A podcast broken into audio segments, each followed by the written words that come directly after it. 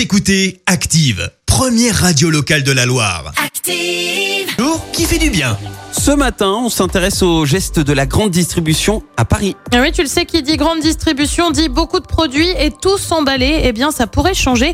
Euh, Quatre magasins Franprix de Paris et d'Île-de-France vont mettre en place le vrac. Ça concerne les céréales, mais aussi des bonbons, des féculents, comme du blé, du riz, des pâtes, tous issus de marques connues. Le but derrière, bah, c'est de réduire la consommation de plastique, mais il y a aussi un avantage économique pour les consommateurs, puisque la chaîne détenue par le groupe ligérien Casino s'engage à ce que les produits soient vendus au même prix, voire un peu moins cher que les équivalents emballés. L'expérimentation va durer jusqu'en mai.